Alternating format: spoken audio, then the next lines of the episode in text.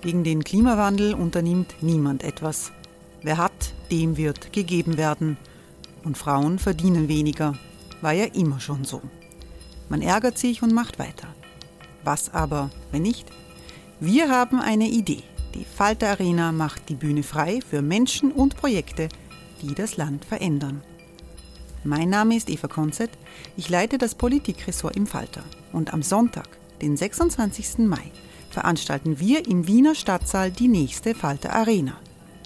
Mit dabei unter anderem der ehemalige Politiker und Neosänger Matthias Strolz, Theresa Imre von Markter, Sonja Jöchtel von Love Politics oder Kari Ochsner von Ochsner Wärmepumpen.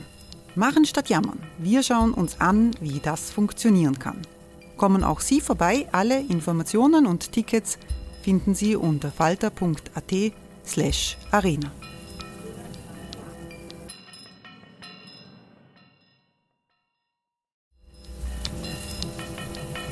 Falter-Podcasts werden durch Werbung unterstützt. Das hilft bei der Finanzierung unseres journalistischen Angebots.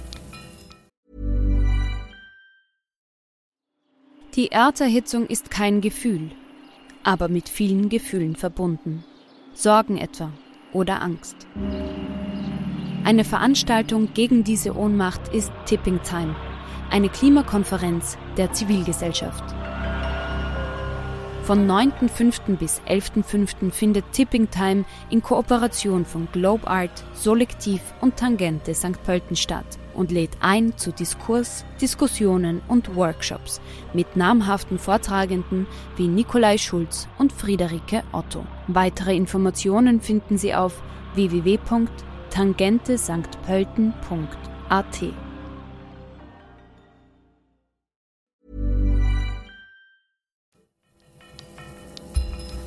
Falter Radio, der Podcast mit Raimund Löw. Sehr herzlich willkommen, meine Damen und Herren, zum Falterradio. Die USA erleben dieser Tage ein gesellschaftliches Erdbeben auf mehreren Ebenen. Zur Corona-Pandemie und dem darauf folgenden verheerenden Wirtschaftseinbruch kommt ein Aufstand der Jugend gegen Rassismus und Polizeigewalt. Ausgangspunkt war der gewaltsame Tod eines Afroamerikaners in der Stadt Minnesota.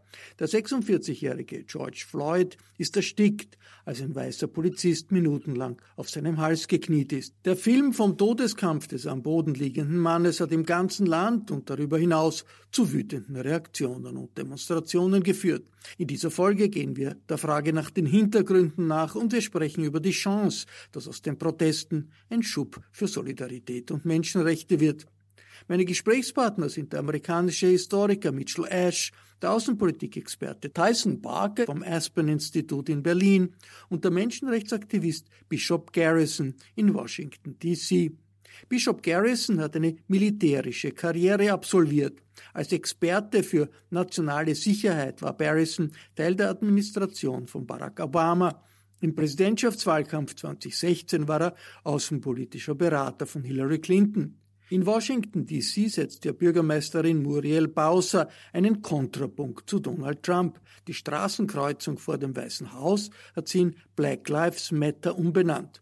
Mein Gesprächspartner Bishop Garrison leitet in Washington die Menschenrechtsorganisation Human Rights First. Und ich habe ihn gefragt, wie das war, als er das achtminütige Video gesehen hat, wie George Floyd in Minnesota von einem Polizisten umgebracht wird. Das Gespräch haben wir auf Englisch geführt. It was unbelievable. Uh, we were uh, just dealing with a, another recent shooting only uh, Uh, a few weeks before that, we had uh, uh, with not even weeks, I think, with Miss Brianna Taylor um, dealing with another shooting of a, a young jogger.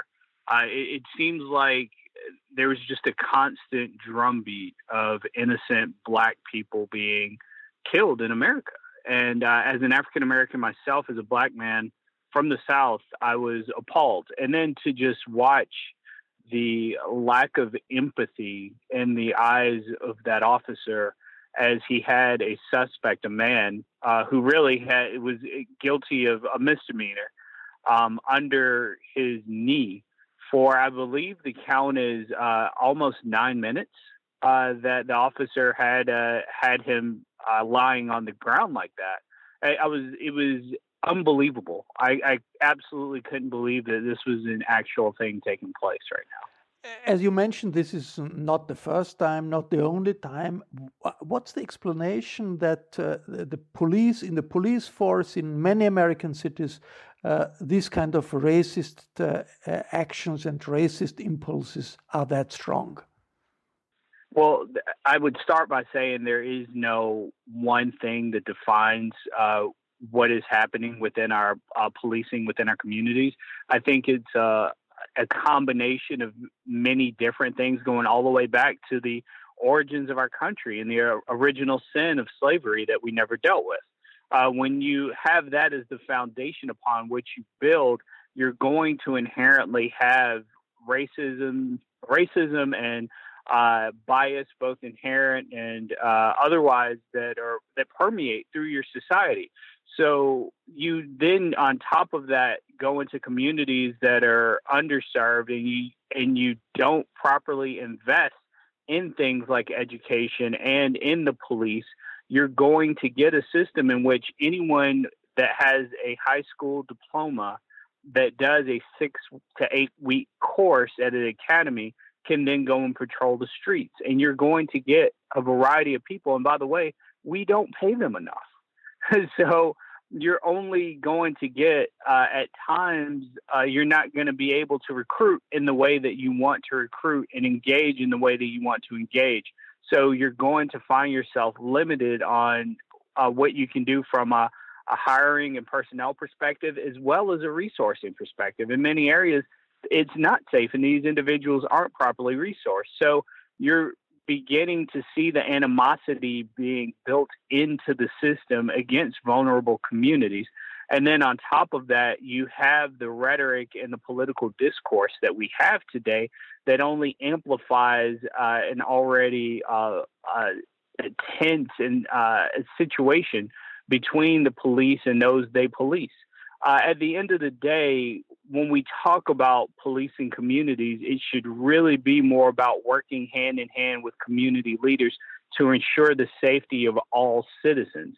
What we have instead is these policemen and many and women in many cases believe they are going into a war zone or they're they're going into combat and they're calling themselves warriors when that is likely to breed the type of situation that we see here where you see the people you're policing as less than you, as less than human, as your enemy combatant versus the person you should be working hand in hand with to make the community safe.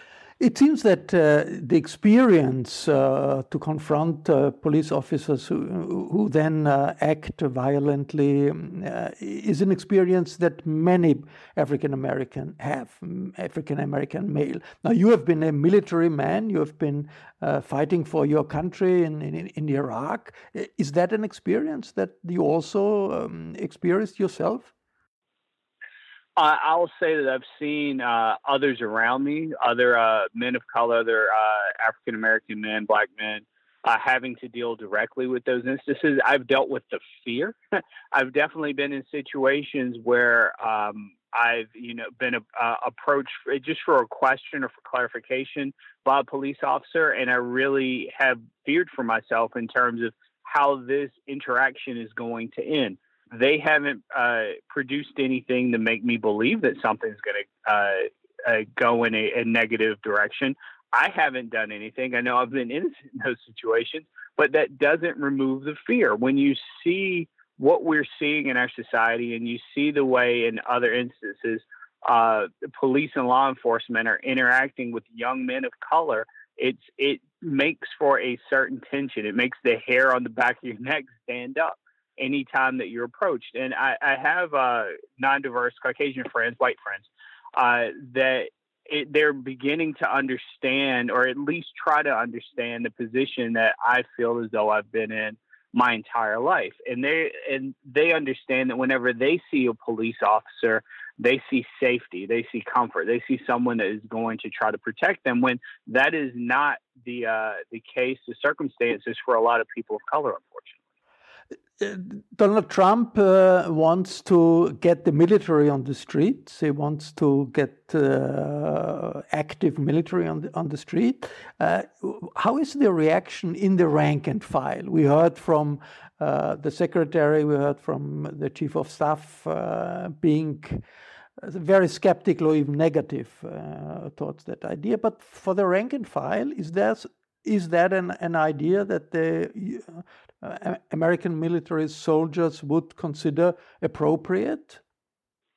Well, uh, first and foremost, soldiers are professional and they're going to take lawful orders and do what they're told. I, I, I want to start off by saying that they're uh, they do everything they can to uh, uh, to protect our, our land and our, our nation and its interests. Uh, so they're ultimately placed in a position to where if it is a lawful order, they will respectfully follow it. That said, the sentiment uh, that I've gained from them, and not surprisingly, is that they do not see where their mission should involve any type of uh, domestic deployments where they should be uh, marching or uh, patrolling our streets as though they're overseas in Iraq and Afghanistan. They don't want to be a part of this. Uh, even if there are arguments legally to be made that there is authority uh, for the president to make this type of move, that doesn't make it a prudent move. That doesn't mean that we should actually have active duty soldiers on our streets. It sets a horrible example from uh, a moral standpoint, and it again it rises tensions between uh, the people that we're supposed to be protecting to begin with we should not be treating them as enemy combatants. And when you have the active duty military, or in, even honestly the National Guard in, in a uh, non uh, natural disaster emergency emergency type situation like this, you're going to have unnecessary confrontation. You're going to create a, a situation, an environment in which you're placing people who are not properly trained to handle law enforcement activity and situations in a position to do just that and it's a it's a recipe for disaster. So they don't want to be they being soldiers and uh, and their commanders, their leadership don't want to be placed in that position any more than we as a society want to see them there, and it is absolutely unnecessary for the president to do that. What we see is a huge, uh, um, broad movement of solidarity.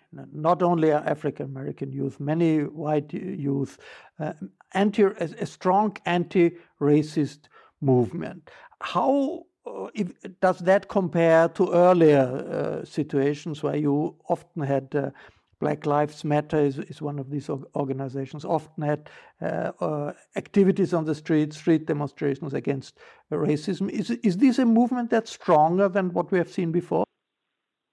I, I will honestly say, uh, in, here in my in my lifetime, I haven't seen it reach uh, quite the fever pitch that we've seen now. I think we've already gone, particularly uh, in terms of uh, international demonstrations and uh, uh, allies and partners out making their voices heard as well in their own countries and in our own communities. Uh, close to it, has been even far beyond what we saw in 1992 with the with the um, LA protests around around uh, Rodney King. So, um, and I'd also like to point out, and something I should have said at the beginning. I'm actually an alumnus of uh, the American Council on, on, Germany's Young Leadership Program. So it really incredibly warmed my heart to see the outpouring of support from uh, our German uh, friends and other uh, transatlantic supporters across the pond there uh, to really show that uh, that they were with us in solidarity and, and pushing their their voices forward. I don't believe we've ever seen uh, in the modern day, uh, short of even like the 1960s with the Civil Rights uh, Act and the uh, the protests. Then I don't think we've seen this level of of support, both bipartisan. across races, across ethnicities, across country lines, um, in the way we're seeing right now. And that gives us a historic moment in history to begin to get this right because we as a nation have got it wrong for over 400 years. So it's time for us to look uh, into ourselves and see this as the opportunity that it is, and uh, and continue to listen uh, to these to the people who are in these vulnerable communities that have been affected for generations by this uh, inhumane uh, treatment.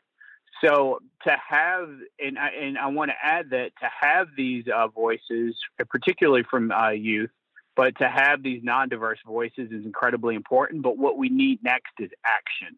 It's fantastic for individuals to say that Black Lives Matter and to support us. That's great. But what we need you to do is mentor us uh, professionally. We need you to hire us. We need you to give us uh, opportunities. We we need you to give our youth uh, the opportunities for uh, the educations that for generations uh, whites in America have uh, have appreciated and enjoyed. We need these same opportunities on an equal level, an equal playing field, equal footing, so we can know the level of prosperity that they have known for so long. What's the concrete, would be the concrete most important step in order to uh, improve the situation? Because we had an African American president, Barack Obama. We had, uh, uh, we now have many African American police chiefs, mayors, uh, politicians, people who are in power. And it seems that did not bring the change that's necessary to make a, solidarity more important, a more equal society in the United States. Well, I, I don't think there's necessarily one thing that you need to focus on and do that one thing to get to the next step. I think it's going to be multiple things. I think we need to look at uh, at uh, at free at free or at least subsidized re- greatly reduced uh, uh, secondary education, college. We need to look at uh, how we're going. I have a, a toddler now. I got another kid on the way. I know how expensive uh, child care is. And I know there are a lot of uh, uh, parents out there, households that are struggling to make ends meet just to be able to pay for uh, their child care while they're going off to work. We need to look uh, at uh, what free child care needs to be and what it looks like. It's about those types of investments. We have a great deal of health disparities within um, our communities of color compared to white communities, and there there are reasons for that. It's not simply because we're eating poorly; it's because in lots of instances we find ourselves in food deserts. So we need to address some of these uh, underlying uh, issues within our society in order to lift uh, lift these groups up. And the way you do that is by making smart policies and passing smart laws and passing investments immediately. We need to uh, ensure that we're doing all we can to uh, demilitarize uh, police departments. I, I know Senator Blumenthal is working on um, legislation now that ensures that police departments won't be able uh, to purchase um, uh, our, uh, equipment from uh, D, uh, equipment from the military anymore. DoD used to have the ability to sell surplus to um, police departments. There's no reason for that. I don't want police with M4 rifles and and uh, any type of up armored vehicles patrolling our streets. We don't need that. Those are the types of policies, the type of legislation, just from a start, that we need to uh, begin addressing in order to uh, help out with a lot of these uh, these uh, equity, these issues of uh, inequality, I should say. Excuse me. Uh, Bishop Garrison, you're uh, in Washington, D.C., the capital, the nation's capital. Uh, built around the White House, and you have a president uh, in the White House who seems to have uh, inflamed rather the situation than than uh, uh, than uh, to to build bridges and to calm things down. How do you see the situation actually in, in Washington D.C. and the way Donald Trump uh, acted in the last couple of days? Yeah, I actually believe that it has um, improved here recently. I really, uh, Mayor Bowser has really stepped up as uh, a, a, transcendent leader uh, in a lot of uh, what she's doing, the decisions she's making to uh, uh, push out actually to to respectfully ask that that the National Guard from other states return home safely. Uh, I, I, think she's taken it as an opportunity to uh, ensure the, the safety of of the uh, citizens of her city. Uh, so that I, I, think that's been a great first step. I just watched a video, I believe it was from last night, in which you saw people back in the streets peacefully protesting and uh, singing songs of uh, of unity together. they're truly we're taking it upon ourselves to lift our neighbors up, want, to lift one another up uh, and remind each other that we have each other's backs and we're going to do everything we can to ensure that this is it. This is the line, no further. Uh, we're not going to tolerate hate. We're not going to tolerate bigotry, violence, racism uh, geared towards separating us. And I, I, really think that that sentiment is finally uh, breaking through, uh, not only in DC, but I believe you're, you're beginning to see it in other cities we have a long way to go. I don't think anyone um, is under the impression that, that we're going to heal ourselves and our society overnight. We still have a lot of uh, systemic issues that plague us. But uh, I truly believe I'm incredibly optimistic that this is at least the beginning of uh, of the next steps, however, whatever those may look like. And I think we're going to see the type of leadership uh, we need in our cities, in our states, in our uh, federal government uh, soon enough uh, that is going to be capable of helping us reach that next level. Well, thank you very much, Bishop Garrison, and uh, I wish you all the best to Washington, D.C. from Vienna, Austria. thank you so much. I appreciate Imagine the softest sheets you've ever felt. Now imagine them getting even softer over time. That's what you'll feel with Bowl and Branch's organic cotton sheets. In a recent customer survey, 96% replied that Bowl and Branch sheets get softer with every wash. Start getting your best night's sleep in these sheets that get softer and softer for years to come. Try their sheets with a 30-night guarantee. Plus, get 15% off your first order at bowlandbranch.com. Code BUTTERY. Exclusions apply. See site for details. Bishop Garrison ist Direktor der Organisation Human Rights First in Washington, D.C. Am 3. November wird in den USA der Präsident neu gewählt. Die politische Anspannung ist riesig. Tyson Barker ist Chef des amerikanischen Thinktanks Aspen Institute in der Außenstelle Berlin. Ich habe ihn gefragt, wie stark sich das Verhalten von Donald Trump von dem anderer Präsidenten in vergleichbaren Situationen unterscheidet. In so einer heikle Situation, wo äh, Gewalt auf beiden Seiten zu Aufbrechen bedroht ist, äh, ist es in äh, der Interesse des Weißen Hauses normalerweise unter anderen Präsidenten gewesen, äh, zu versuchen, dass, die Situation zu deeskalieren und einen Versöhnungsprozess voranzubringen. Und bei Präsident Trump äh, hat er im Gegenteil eine Eskalationsrhetorik eingeführt.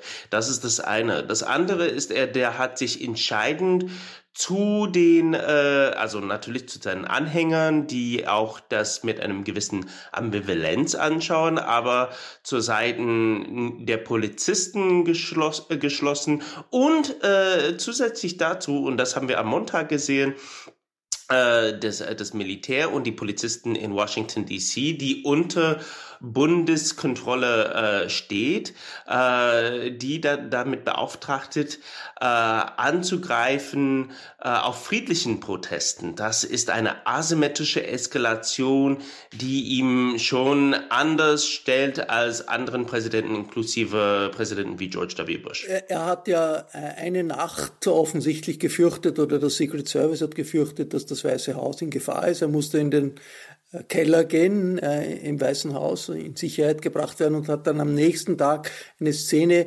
äh, gesetzt, wo er mit einer Bibel vor, äh, einem, vor einer Kirche neben, unmittelbar neben dem Weißen Haus sich fotografieren lässt. Wie ist denn das angekommen? Es ist sehr polarisierend angekommen. Äh, es hat für viel Spott gesorgt. Wir haben es gesehen, dass das ist der Moment, dem General Mattis, der ehemalige Verteidigungsminister, der ein hohes Ansehen hat unter der Bevölkerung, inklusive unter dem Militär.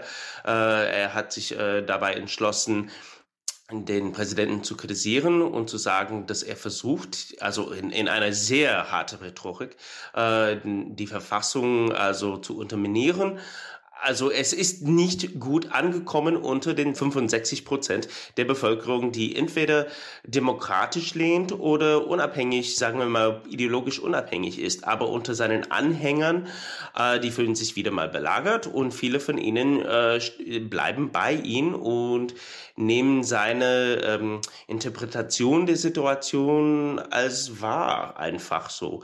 Und dieser polarisierende Effekt ist etwas, was er immer genutzt hat, um zu regieren. Also äh, spalten und polarisieren ist äh, eine Regierungs, ähm, sagen wir mal, Taktik, Strategie äh, dieser Administration und das hat er einfach ein bisschen eskaliert in dieser Situation. Donald Trump äh, hat Druck auf die Gouverneure ausgeübt, härter durchzugreifen gegen die Demonstranten. Wirkt das? Also das ist alles Rhetorik. Also für die meisten Gouverneure ist er nur so äh, wie jeder Twitter-Troll, jemand, der äh, kommentiert am Rande, aber hat keine echte Interesse an die Wirksamkeit äh, der Politik in den jeweiligen Staaten.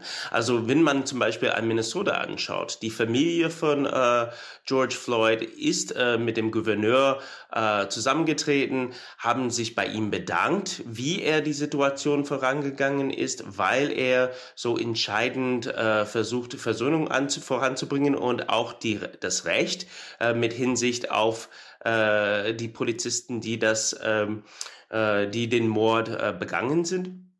Ähm, aber also jemand wie der Gouverneur von Minnesota, die hören einfach nicht auf den Präsidenten in dieser Hinsicht. Diese Botschaft ist nicht für ihnen sowieso gemeint. Das ist wieder mal für seine wahrste Kernwählerschaft, seine Anhänger gemeint. Wie kommt denn bei den evangelikalen Christen, also bei der Kernbasis äh, des äh, Donald Trump, diese Szene an? Er lässt sich mit einer Bibel fotografieren. Viele offizielle Kirchenvertreter haben das sehr heftig kritisiert. Ja, also es ist, es ist schon unterschiedlich, kann man sagen. Allerdings äh, hat eine Mehrheit, äh, nicht so überwiegend wie normalerweise, aber eine Mehrheit steht hinter ihm immer noch. Also wenn man in diese Communities sind und wir müssen schon sagen, nicht alle Evangelikalen sind so äh, politisch politisiert, politisch bewusst. Sie äh, nicht alle stehen zu den Republikanern, aber wir reden vor allem von den weißen äh, Evangelien, die im ländlichen Gebieten wohnen, die überwiegend Republikaner sind ich würde sagen, ich habe äh, Umfragen gesehen, wobei 60 Prozent, Richtung 60 Prozent stehen immer noch zu ihm. Das ist immer noch eine Mehrheit, aber das ist eine schwächere Mehrheit, als er normalerweise unter ihnen genießt. Also da gibt's auch Schwachstellen, die es früher nicht gegeben hat. Diese, ähm, dieser Versuch, den Bibel, die Kirche zu instrumentalisieren, ist in den breiteren Bevölkerung sehr schlecht angekommen und es war für sehr offensichtlich äh, gehalten und deswegen hat es wieder mal für Kritik gesorgt, inklusive vielleicht zum ersten Mal seit Jahren unter den evangelikalen Communities selbst. Wie ist das äh, bei den Republikanern, der Partei des Präsidenten im Senat, im Kongress, auch äh, in, in den Bundesstaaten? Stehen die hinter seiner Taktik? Dieses Institution, die Republikanische Partei, hat in, der, in den letzten vier Jahren eine sehr ähm, äh, bedeutsame Änderung, äh, Umwandlung äh, erlebt. Und zwar ist es vom Republikanischer Partei mit vielen unterschiedlichen Machtstellen zu einem einer Art Trump-Partei geworden, den er diese unmittelbare Verbindung mit seinen direkten Anhängern hat, die jetzt zufälligerweise auch die Mehrheit der republikanische Base sind. Das heißt, Sie, alle diese Republikaner, die Senatoren, die Gouverneuren, alle diese Politiker in den Staaten sind im Grunde genommen von seinem Segnen abhängig. Und das macht es, dass Sie auch sehr nah an ihm stehen. Also es gibt ein paar Einzelfällen, zum Beispiel die Senatorin aus Alaska, äh, Lisa Murkowski, die ihm kritisiert hat, aber die überwiegende Mehrheit äh, bleiben bei ihm oder versuchen keinen Kommentar zu leisten, weil sie wissen, dass ihr politisches Schicksal liegt in seinen Händen. Was bedeutet dieses Ausmaß an Polarisierung für den Präsidentschaftswahlkampf? Äh, diese über, also übertriebene Polarisierung hat ihm den Wahl 2016 gewonnen und äh, er ist einfach auf diese Taktik, äh, äh, ist wieder in diese Taktik eingegangen, weil er weiß, dass wenn es zu einem Versöhnungsprozess kommen würde in den USA, dann ist eine polarisierende Präsident, wie er sich selbst definiert, äh, außer Trend. Ne? Und dann würde er nicht gewinnen. Äh, also er sieht, dass es einmal Erfolg gebracht hat und er äh, bleibt bei dem gleichen, bei der gleichen Politik. Also insofern, der denkt, ja, also es ist risikoreich, äh, es besteht das Gefahr und man sieht das auch unter seinen äh, Mitarbeitern bei der Kampagne, dass er verliert. Äh, die Chancen beträgt in diesem Moment mehr als 50 Prozent aber der hat keine andere Wahl. Äh, es gab einen Spruch in der letzten Wahl von seinem ehemaligen Campaign Manager ähm, Corey Lewandowski, let Trump be Trump. Und das ist mittlerweile zu Administrationspolitik geworden und der bleibt wie er ist und äh, sie mussten einfach damit rechnen. Joe Biden, der demokratische Kandidat, war ja in den letzten Monaten sehr zurückgezogen, er ist wenig aufgetreten, hat sich jetzt stärker engagiert. Auch der Vorgänger von äh, Trump, Barack Obama, äh, wirft sich jetzt politisch in die Schlacht. Wie stehen die Chancen der Demokraten angesichts dieser doch sehr breiten, tiefen Bewegung? Auf der einen Seite, auf der einen Seite versucht Joe Biden einen großen Kontrast, einen Gegensatz zu stellen äh, gegenüber von Trump, während Trump versucht, das zu eskalieren. Trump versucht, äh, äh, Biden versucht sich als Versöhnungsfigur und äh, eine andere Art Leadership zu zeigen, was man als Presidential äh, hätte früher genannt, also so eine Rede zu geben, um zu sagen, dass äh, die die wahre äh, Sorgnisse auf beiden Seiten mussten in Kauf genommen werden. Und das Allerwichtigste ist die Einheit, politische Einheit und äh, Gemeinschaftsgefühl der USA. Und das muss wieder vorangebracht werden. Äh, das ist sein Versuch. Auf der anderen Seite mit Barack Obama, Barack Obama als erster schwarze Präsident der, der Geschichte der USA ist natürlich eine Schlüsselfigur. Ähm, ist immer noch unter den Demokraten, muss man schon ehrlich sagen, beliebter als Joe Biden. Auch Joe Bidens Unterstützung unter den Demokraten, auch in den Primaries, war vor allem darauf begründet, dass es im Grunde genommen eine dritte Amtszeit für Obama wäre. Ähm, also, dass Obama zu Wort kommt in diesem Moment und zwar mehrmals äh, unter My Brother's Keeper, eine Gruppe, die versucht, äh, äh, schwarze Männer zu stärken uh, und über Medium und so weiter, um zu, zu betonen, was die Taskforce unter seiner Amtszeit versucht voranzubringen, äh, hat äh, dass er sagt, okay, das sind die äh, Politiken, die wir voranbringen können, diese acht einfach unsexy äh, Politiken, die äh, zu weniger Gewalt zwischen Polizisten und vor allem schwarzen Communities voranbringen könnten. Das ist äh, etwas, was wir seit langem nicht gesehen haben in den USA, dass man versucht, mit praktischen Politik äh, eine, ein Problem zu lösen. Äh, aber äh, wie gesagt, der hat so eine Glaubwürdigkeit unter allen Ecken der, äh, der amerikanischen Bevölkerung, dass es schon eine sehr wichtige Bedeutung hat von den beiden. Und die beiden machen schon was anders. Also Biden als Kandidat, Obama als erster schwarzer Präsident, der schon an diesen sehr schwierigen äh, Herausforderungen gearbeitet hat. Soweit die Analyse von Tyson Barker vom amerikanischen Aspen Institute. Polizeigewalt gegen Schwarze gibt es tatsächlich schon lange in den USA und nicht nur in den USA. Mitchell Ash ist ein führender amerikanischer Historiker. Er hat unter anderem in Iowa, in Berlin und Wien unterrichtet und gearbeitet. Dass so vielen Amerikanern bewusst geworden ist, was Rassismus bedeutet, hängt mit der Aussagekraft der Bilder vom Todeskampf von George Floyd zusammen, sagt Mitchell Ash. Das Video von George Floyd, dessen Tötung, da habe ich gemeint, da sehe ich etwas wirklich zum ersten Mal. Ähm, dass jemand sozusagen on camera, also mit einem Gerät in Aufnahmestand, tatsächlich getötet wird, ohne dass irgendwer eingreift. Das, äh, hab, das, das liest man vieles von solchen Stories, aber man hat es noch nie gesehen. Das ist ganz wichtig festzuhalten. Bei den Demonstrationen und den Reaktionen darauf, die dann zum Teil in Gewalt ausgeartet sind und zum Teil in Polizeigewalt äh, reüssiert sind, habe ich mich hingegen erinnert an alte Zeiten. Denn ich habe diese Dinge in den 60er Jahren in Amerika erlebt, äh, als ich dort aufgewachsen bin. Äh, in Reaktion vor allem auf den Tod von Martin Luther King und Robert Kennedy, aber vor allem Martin Luther King. Äh, und davor in den 60er Jahren, äh, in den früheren 60er Jahren.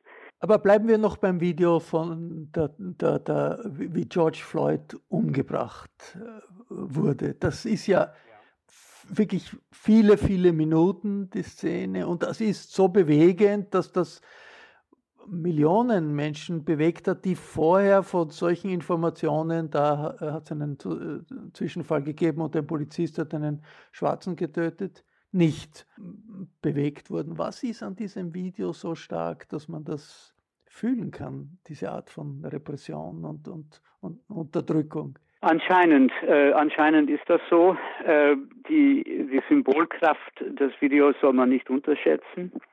Ähm, es ist natürlich äh, wichtig festzuhalten, dass es beileibe nicht das erste Mal, dass so etwas geschehen ist. Äh, also das Mediale, das tatsächliche äh, sichtbar Verfilmung, äh, äh, dass das sozusagen in diesem unmittelbaren, äh, in dieser Unmittelbarkeit ähm, sichtbar war, so dass man wirklich nicht mehr leugnen konnte, dass irgendwas da schief gegangen ist und dass wirklich was Böses passiert ist, ähm, ist wirklich spannend. Also das äh, ist in der Tat ein wichtiger Faktor, wenn man fragen will, was anders ist als früher. Es gibt aber vieles andere, das man dazu darauf antworten kann, aber sicher kommen wir dazu noch äh, zu sprechen. Aber der, der, der, die Bedeutung dieses medialen Ereignisses ist in der Tat sehr groß. Äh, ich will allerdings nicht behaupten, dass das wirklich einmalig ist, obwohl ich damals das Gefühl hatte, dass ich etwas zum ersten Mal sehe. Denn die Tötung von Eric Gardner ist auch auf Video erschienen. Und in einen Chokehold, in einer äh, Würgegriff gehalten wurde. Äh, das ist ein Asthmatiker gewesen. Ähm, und der hat geschrien, I can't breathe. Genau das, was George Floyd auch gesagt hat. Äh, und wurde trotzdem getötet von den Polizisten. Und das hat auch Demonstrationen äh, nach sich gezogen, in New York vor allem, aber auch anderswo. Also selbst äh, nicht nur das Video, sondern auch das Ereignis, äh, das Wort I can't breathe, hat es schon mal gegeben. Das ist jetzt äh, der, die Bezeichnung für diese Bewegung I can't breathe und Black Lives Matter. Jetzt ist es vor allem diese, dieser Satz I can't breathe. Was ist das Besondere an dieser Bewegung? Konstante ist auf der einen Seite ähm, Ungleichheit. Und zwar extreme Ungleichheit, äh, sowohl wirtschaftlich als auch auf vielen anderen Bereichen. Sozial, politisch ist noch sehr extrem. Äh, ich habe gerade eine Studie äh, gesehen, in der es, in der zum ersten Mal wirklich versucht wurde, zu messen, äh, die äh, Ungleichheiten in Einkommen und äh, Reichtum äh, oder Besitz unter den verschiedenen Schichten in den USA seit 1949. Denn seitdem gibt es ein Survey of Consumer Finances, also eine Datenbasis, mit deren Hilfe man das äh, wirklich genau machen kann. Und äh, für das Jahr 1968 steht fest, äh, dass äh, afroamerikanische Familien äh, ein Reichtum äh, hatten, das weniger als 10 Prozent des Durchschnittsreichtums von weißen Mittelschichtsfamilien dargestellt hat. Weniger als 10 Prozent, 6.674 Dollar gegen 70.786 Dollar. 2016 ebenso, weniger als 10 Prozent. Das heißt, keine signifikante Bewegung, wenn überhaupt eine, dann eher stärker, äh, stärkere Scherenöffnung. Also das ist die Grund, das ist der Grundton. Und wenn man, äh, das ist, das ist sehr schwer für viele Leute nachzuvollziehen, weil die Bürgerrechts, die Bürgerrechte seit 1964 nun einmal da sind und äh, die, die Gesetzgebung, die Gleichheit des Zugangs äh, zum Wahlrecht für Schwarzen äh, im Folgejahre verabschiedet, auch äh, eine Wirkung gezeigt hat. Also viele Leute, vor allem viele Weiße, Mittelschichtler und gebildete weiße Mittelschichtler haben sich einlullen können in, die, in der Illusion, darf ich jetzt so hart formulieren, dass alles gut ist, dass die Schwarzen jetzt tatsächlich Gleichheit erreicht hätten und dass es äh, an sich keine Probleme mehr gibt, dass man nicht auf individuelles Verhalten zurückführen kann. Und das ist einfach eine Lüge. Das ist eine Lüge. Das war nie richtig. Jetzt hat es einen afroamerikanischen Präsidenten gegeben, Barack Obama, was ja schon kulturell auch eine Revolution war. Das hat leider, das hat auch leider nicht viel gebracht, weil Barack Obama sich als post-racial verstanden hat.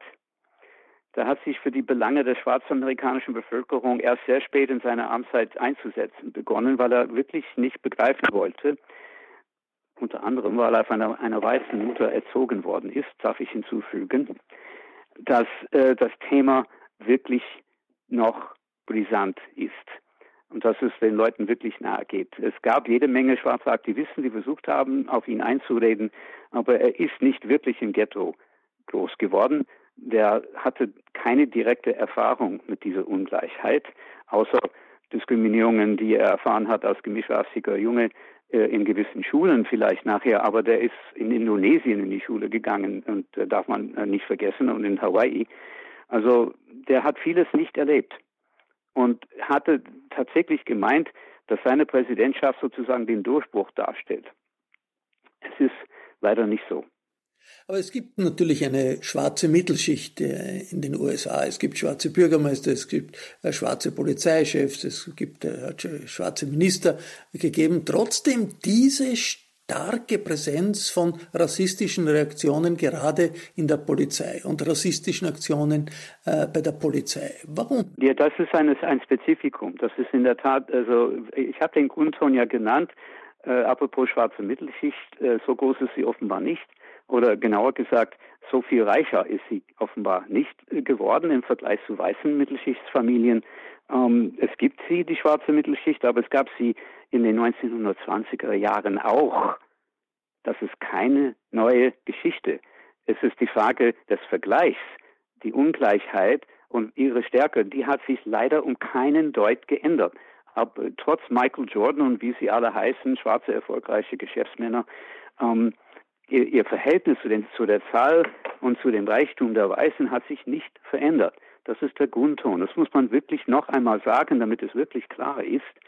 Ähm, die sind sichtbarer geworden, die schwarze Mittelschicht. Die sind auch in, im, im Fernsehen, äh, Stichwort leider Gottes Bill Cosby, muss man auch nennen, ähm, in der Tat erfolgreicher geworden in den letzten Jahren. Aber das heißt nicht, dass, der, dass die Schere, die Schere der Ungleichheit kleiner geworden wäre. Schön wäre es. Es ist eine Illusion entstanden dadurch, dass die Schere kleiner geworden ist. Das war aber nie richtig. Wollte ich nur noch einmal betonen, bevor ich zu deinem Punkt komme. Der, der, äh, denn die Polizeigewalt ist, ist, ist auch ein Teil des Grundtons. Die hat sich nie geändert. Das ist läuft seit dem 19. Jahrhundert. Die Polizei in Amerika entstand als Sklavenpatrol. Äh, das ist nicht alleine in den, äh, im Norden der USA als äh, Kampf gegen Kriminellen äh, entstanden. Ähm, es ist auch kein Zufall, dass damals äh, man von irischen Polizisten sprach, als wäre das ein Synonym. Das ist eine Aufstiegschance gewesen für Leute aus armen Schichten. Und äh, ihr, ihr, Spezialität war, auf noch ärmeren Schichten einzuschlagen. Das läuft seitdem kontinuierlich durch die gesamte amerikanische Geschichte. Äh, es ist sehr schwer für Leute, das nachzuvollziehen, ähm, aber es ist leider so. Das heißt nicht, dass sich nichts geändert hat. Das will ich nicht behaupten. Im Gegenteil. In den letzten Jahren, äh, nicht zuletzt symbolisiert durch die Reaktion auf eine Tötung äh, eines Schwarzen in Ferguson, Missouri, äh, sind, äh, ist das Angebot an Trainings für Polizisten ähm, im äh, Umgang mit äh, gemischt sozial gemischten Leuten, Gruppierungen und Gemeinden und so weiter äh, solche Trainings haben sich sehr stark vermehrt. Sie sind auch sehr oft bestellt worden von Polizeichefs. Es gibt mehrere Städte in Amerika, wo die Polizei in der Tat besser ausgebildet wird jetzt in letzter Zeit in dieser Hinsicht, als sie es früher war. Und ich darf darauf hinweisen, dass äh, während dieser zweiten Runde der Demonstrationen in den letzten Tagen mehrere Polizisten tatsächlich in die Knie gegangen sind, um zu zeigen, dass sie sympathisieren mit dem Anliegen der Demonstranten. Äh, das ist neu. Das hat es vorher wirklich nicht gegeben. Aber die Polizeigewalt und deren rassistischen Charakter ändert das noch nicht. Das ist doch eine Bewegung, die jetzt entstanden ist. Äh, du hast äh, Bezug genommen auf Martin Luther King und dann äh, die Proteste nach seiner Ermordung. Das ist doch jetzt eine Bewegung, die ist viel, viel breiter als die afroamerikanischen Aktivisten. Da sieht man auf den Straßen Jugendliche eigentlich aller ähm, Volksgruppen aus, aus allen Richtungen und das zeigt das nicht schon politisch? Also die Botschaft, gegen Rassismus zu sein, ist wahnsinnig stark und ist wahnsinnig breit in den USA. Ich habe eine Umfrage gesehen, dass 65 Prozent der Amerikaner sind der Meinung, die Demonstranten haben völlig recht, obwohl der Präsident dagegen hetzt. Eine äh, andere Umfrage, die ich gesehen habe, sagt 57 Prozent. Also es ist nicht so ganz so hoch, aber es ist schon eine große Mehrheit. Und zum ersten Mal, und das ist ganz wichtig, zum ersten Mal die Hälfte oder mehr als die Hälfte der weißen Respondenten. Denn das, äh, diese, dieses Pauschalstatistiken verdecken manchmal äh, einiges. Wenn 90 Prozent der Schwarzen äh, sagen, dass, Inequali dass äh, Ungleichheit ein, ein Problem ist, äh, und äh, nur ein Drittel der Weißen das sagen, dann erreicht man eine andere Ziffer. Jetzt ist es eben anders geworden. Das ist vollkommen richtig. Ähm, wir werden sehen, wie haltbar das bleibt. Das ist nicht ganz klar. In den, in früheren Jahren gab es ganz andere Ziffern.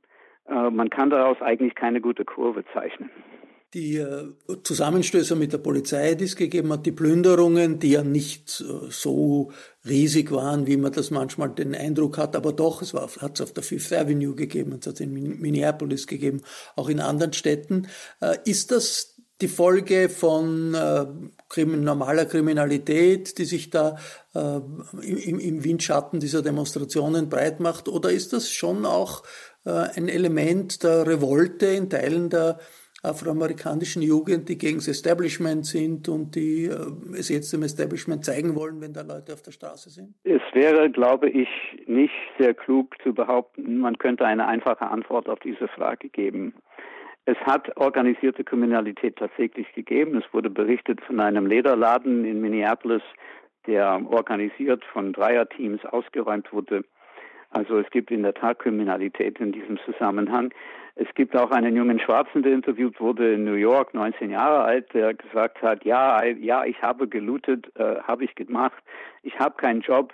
Ähm, es ist das damned Coronavirus. Also Corona kann man dazu sagen, denn wir haben jetzt äh, Arbeitslosigkeit unter afroamerikanischen Amerikanern äh, um 50 Prozent bitte.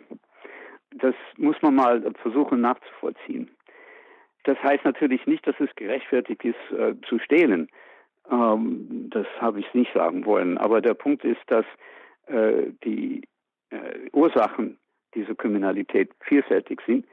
Äh, es gibt auch in der Tat, und das ist inzwischen nachgewiesen, äh, Rechtsaußengruppierungen, die ihre Chancen sahen, ein bisschen Rabatt zu machen. Äh, vielleicht einige Linke auch. Diese vermeintliche Antifa-Gruppe, gegen die Trump gewittert hat, existiert so nicht, aber das ist was anderes. Das ist die in, der ersten, in den ersten Tagen der Unruhen geschehen. Donald Trump sagt ja, du hast das erwähnt, Antifa, Antifa äh, ist schuld und er wird äh, diese Organisation zu einer kriminellen Organisation, zu einer terroristischen Organisation erklären. Das FBI sagt, es gibt die eigentlich nicht und sie wissen nichts davon, dass, dass, dass eine Organisation ist, die hinter den ähm, Protesten steht. Aber gibt es so etwas wie ein Netzwerk, ein organisiertes Netzwerk, das diese Demonstrationen organisiert? Ganz spontan kann das ja nicht sein. In der Bürgerrechtsbewegung hat es die Führung gegeben der, äh, der, der Schwarzen rund um Martin Luther King, dann hat es die Gruppe gegeben um Malcolm X. Also es hat klare politische Strukturen gegeben. Gibt es die heute? Ja, es gibt sie aber nicht so wie in den 60er Jahren. Äh, in den 60er Jahren gab es eine hierarchische Führung. Es gab viele Organisationen, aber sie haben alle auf King gehört.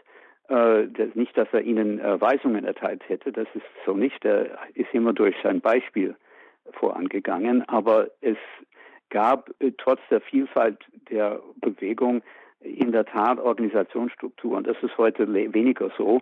Das läuft eher bottom-up und dezentral.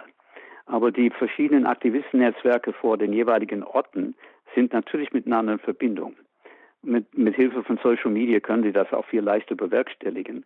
Und sie müssen nicht warten, bis irgendwer sie anruft. Ich möchte noch einmal auf die Polizei und die Rolle der Polizei zurückkommen. Wir haben ja auch in Wien eine große Demonstration gegen äh, Rassismus äh, gehabt in vielen Städten Europas. In Wien hat es den Fall Omofumo gegeben, ein äh, Flüchtling aus äh, Nigeria, der von der äh, Polizei bei der Abschiebung äh, erstickt wurde und auch andere Fälle von rassistischer Polizeigewalt. Das gibt es in Europa auch.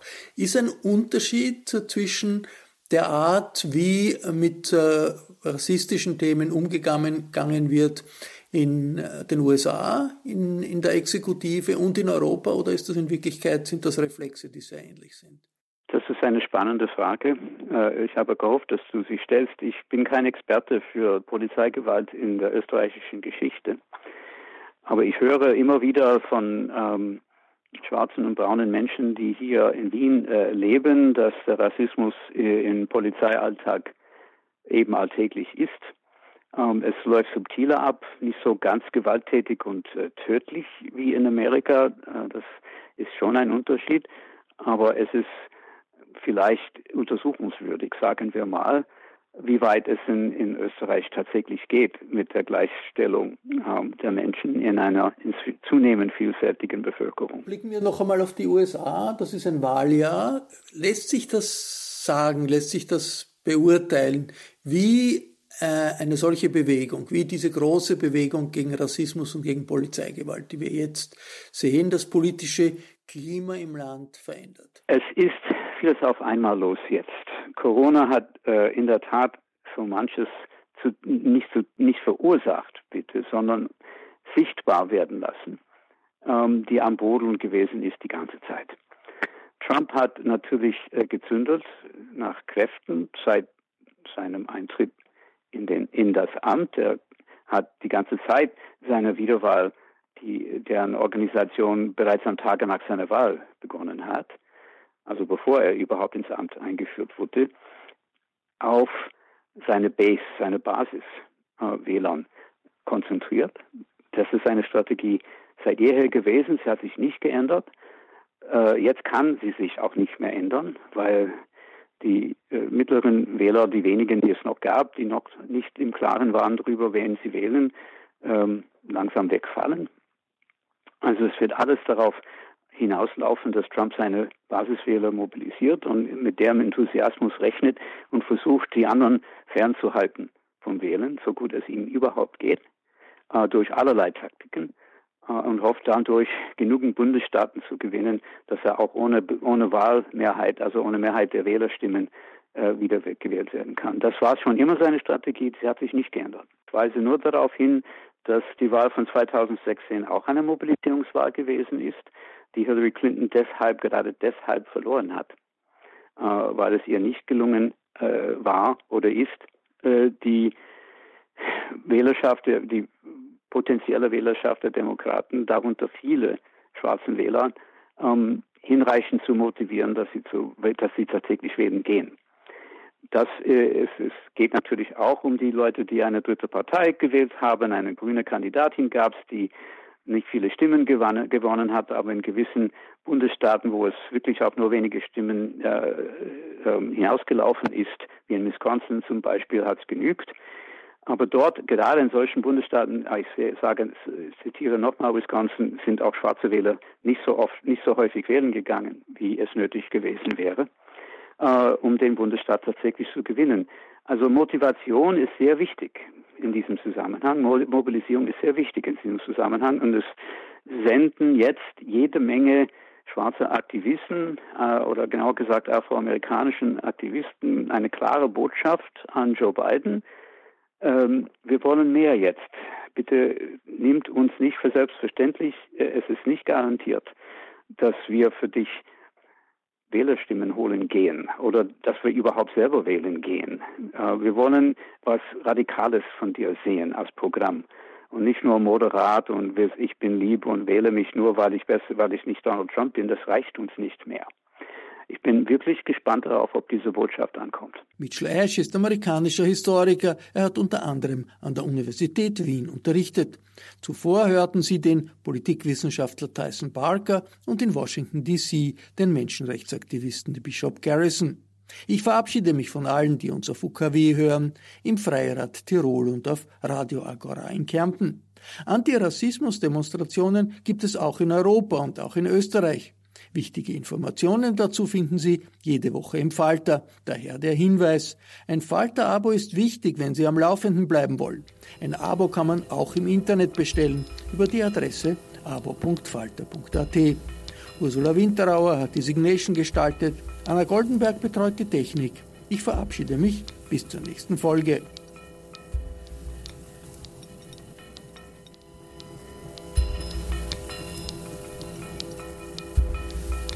Sie hörten das Falterradio, den Podcast mit Raimund Löw.